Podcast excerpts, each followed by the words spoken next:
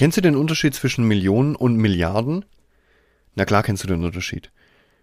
Aber weißt du auch wirklich, was der Unterschied zwischen zum Beispiel 100 Millionen und 100 Milliarden bedeutet?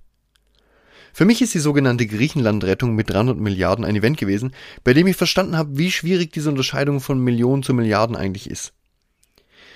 Das Spannende ist aber das Framing, denn Griechenland-Rettung. Das hört sich an wie Stanis Papadopoulos, der in hohen Wellen ersäuft und dem wir gütigerweise einen Rettungsring zuwerfen. Aber ich würde sagen, wir haben da eigentlich die Banken gerettet und Versicherungen gerettet und abgesichert, bei denen die Griechen verschuldet waren. Mit rund 300 Milliarden. Also wenn du das nächste Mal von dreistelligen Milliarden ähm, Beträgen hörst, dann denk daran, das ist nicht nur sehr viel Geld, das ist sehr, sehr, sehr, sehr viel Geld. 300 Milliarden sind 300.000 Millionen.